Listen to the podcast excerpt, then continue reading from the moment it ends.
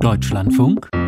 Interview Österreich hat ein Wochenende mit einem Paukenschlag hinter sich. Am Samstagabend erklärte Bundeskanzler Sebastian Kurz seinen Rücktritt. Die speziell für Wirtschaft und Korruption zuständige Staatsanwaltschaft hatte den ÖVP-Politiker zuvor als Verdächtigen in einem Korruptionsfall genannt. Da geht es um staatliche Zuwendung an Medienunternehmen im Gegenzug für positive Berichterstattung. Die Grünen hatten daraufhin angekündigt, die Koalition mit der ÖVP nicht fortzusetzen, solange Kurz im Amt bleibt. Nun ist Kurz also gegangen gegangen. Der bisherige Außenminister Schallenberg soll heute als Kanzler vereidigt werden. Peter Pilz. Er war Gründungsmitglied der österreichischen Grünen, trat später mit einer eigenen Liste an, war 2017 Mitglied im Parlament, trat später zurück. Peter Pilz kandidierte dann 2019 erneut für den Nationalrat, nun mit seiner Liste jetzt. Da verpasste er den Wiedereinzug knapp. Nun arbeitet er wieder als Autor und Journalist. Er hat ein Buch unter dem Titel Kurz ein Regime verfasst und er ist Herausgeber des Online-Portals Zickzack das Früh, die Begründung der Ermittler für die jüngsten Durchsuchungen des Bundes Bundeskanzleramts veröffentlichte. Er kennt also die Vorwürfe gegen Kurz sehr intensiv. Guten Morgen, Herr Pilz. Guten Morgen. Greifen wir den Ball auf, den wir gerade mit unserem Korrespondenten hatten. Kommt da aus den Ermittlungsakten Ihrer Ansicht nach noch Schwereres auf die ÖVP zu oder war es das? Ja, da dürfte noch einiges kommen, aber das, was jetzt am Tisch liegt, das, das reicht ja schon für sehr, sehr große und gut begründete Anklagen. Ich darf nur eine kleine Korrektur anbringen.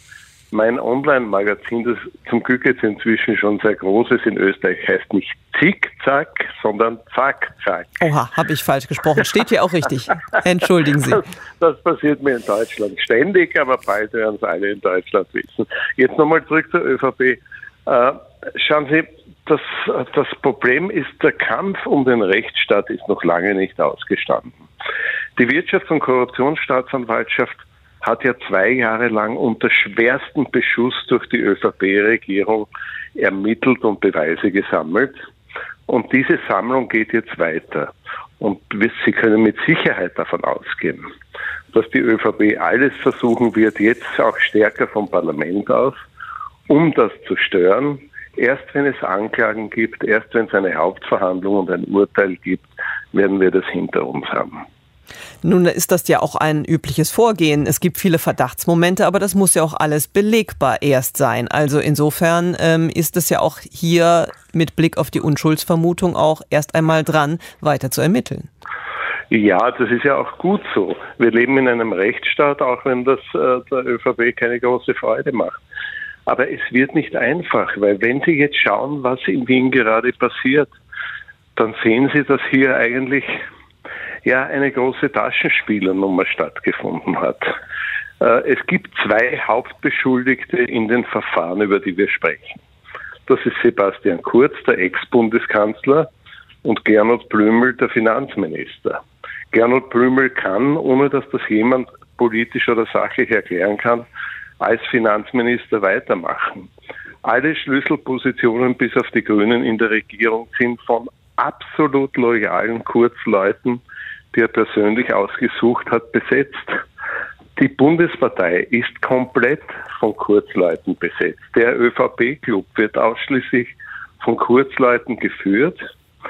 Das heißt, Kurz hat den Titel geändert, er ist jetzt nicht mehr Bundeskanzler, sondern eine Art Clubkanzler. Sowas hat es noch nie gegeben.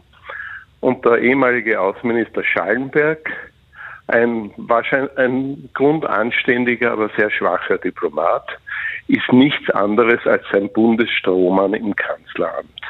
Dass die Grünen hier mitspielen, und Sie haben es erwähnt, dass ich Gründungsmitglied der österreichischen Grünen bin und 33 Jahre lange Abgeordneter war, dass die Grünen da mitspielen, ist mir vollkommen unverständlich. Das heißt, Sie sind für einen Bruch dieser Koalition und was soll dann kommen? Die Grünen hätten zumindest einen Schritt weitergehen müssen und sagen müssen, alle, die belastet sind, so wie Sebastian Kurz, durch diese Verfahren, durch Beschuldigungen, durch Ermittlungen, müssen selbstverständlich so wie er die Regierung verlassen. Ja, da wäre wahrscheinlich nur mehr Schallenberg und ein paar grüne Minister übrig geblieben. Vielleicht einige wenige andere. Das ist nicht passiert. Äh, deshalb haben die Grünen jetzt ein hohes Maß an Mitverantwortung übernommen. Was ist die Alternative? Äh, Wenn Sie derzeit Neuwahlen durchführen, dann haben Sie Neuwahlen ohne gerichtliche Klärung und mit einem Riesentheater des gekauften Boulevards. Sebastian Kurz ist das Opfer einer, einer, einer roten Verschwörung. Dazu würde ich nicht raten. Zuerst die Gerichtsverfahren führen, abschließen, schauen, was dabei rauskommt. Und ich würde, und ich halte das für vernünftig, eine Regierung aller Parteien mit Ausnahme der ÖVP bilden, eine Übergangsregierung, die den Rechtsstaat wiederherstellt, die garantiert, dass alle Anklagen durchgeführt werden, die Korruptionsdelikte, die in Deutschland längst im Strafgesetzbuch stehen, bei uns endlich strafbar macht, wie illegale Parteienfinanzierung oder Spendenwäsche, die den ORF wieder befreit und die vor allem die Kriminalpolizei, die vollkommen in den Händen der Kurz-ÖVP ist, wieder befreit, damit Österreich eine unabhängige Polizei und einen unabhängigen Verfassungsschutz bekommt. Weil bei uns schaut es wirklich schon aus wie in Budapest, Warschau und zum Teil Moskau. Das wird alles von der ÖVP kontrolliert. Herr, Herr Pilz, Sie wollen also eher statt Neuwahlen eine Allparteienkoalition, aber das muss man sich ja genauer anschauen. Das fordert ja auch SPÖ-Chefin Randy Wagner. Randy Wagner, ähm, sie will eine Koalition aus SPÖ, Grünen, liberalen Neos, aber eben auch der rechtsgerichteten FPÖ schmieden. Wäre das denn für die Grünen annehmbar? Denn die FPÖ ist ja nun auch durch massive Skandale bekannt. Die FPÖ ist eine, eine Partei, von der mich wahrscheinlich politisch mehr trennt als von der ÖVP. Und auch die Grünen, das, das ist schon ein sehr starkes und wichtiges Argument.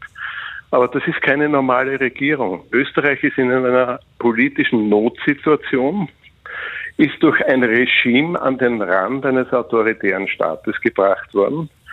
Da ist vieles an Rechtsstaatlichkeit und an Unabhängigkeit kaputt gegangen. Und eine Notregierung, eine Übergangsregierung hätte die Aufgabe, rechtsstaatliche Verhältnisse und Pressefreiheit angesichts eines korrupten und gekauften Boulevards, der nur für Kurz schreibt, wiederherzustellen. Schauen Sie, erst wenn das alles wiederhergestellt ist, haben Sie faire Wahlen, wo über alle fair und tatsachenorientiert berichtet wird. Seien Sie froh, dass Sie in Deutschland in keiner vergleichbaren Notsituation sind. Aber wenn die CDU-Krise so weitergeht, Sie haben ja selbst schon die Stimmen in der CDU, die sagen, Sebastian Kurz könnte unser Vorbild sein. Das ist meine letzte und größte Angst, dass Kurz zum politischen Superspreader wird, auch Richtung Deutschland. Nun hat Sebastian Kurz einen sehr personalisierten Stil in der Tat in den Wahlkampf eingeführt. Herr Pilz, weiten wir den Fokus. Sie überblicken eine ganz lange Zeit österreichischer Politik, mal als Politiker, mal als Beobachter. Sie haben diverse Untersuchungsausschüsse geleitet. Ist dieser Skandal jetzt aber wirklich etwas Neues? Denn Geld gegen positive Berichterstattung gab es ja in Österreich über Jahrzehnte.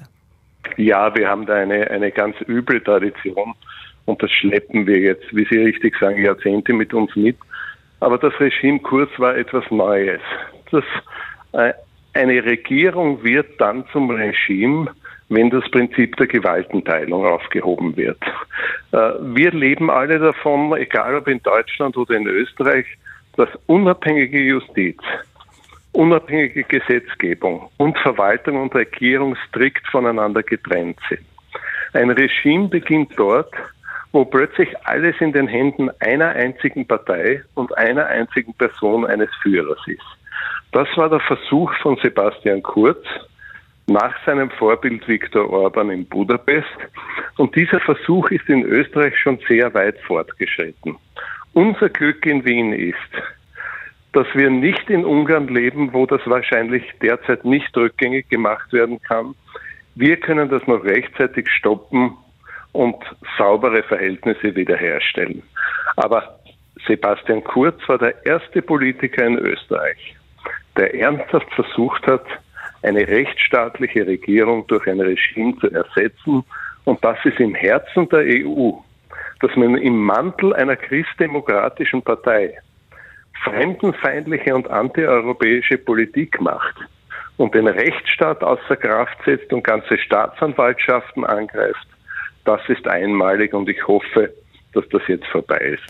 Schwere Vorwürfe von Peter Pels, Gründungsmitglied der Grünen in Österreich und heute nach seiner politischen Karriere Journalist, unter anderem Herausgeber des Online-Portals Achtung Zack Zack. Vielen Dank für das Gespräch heute früh. Bitte gerne.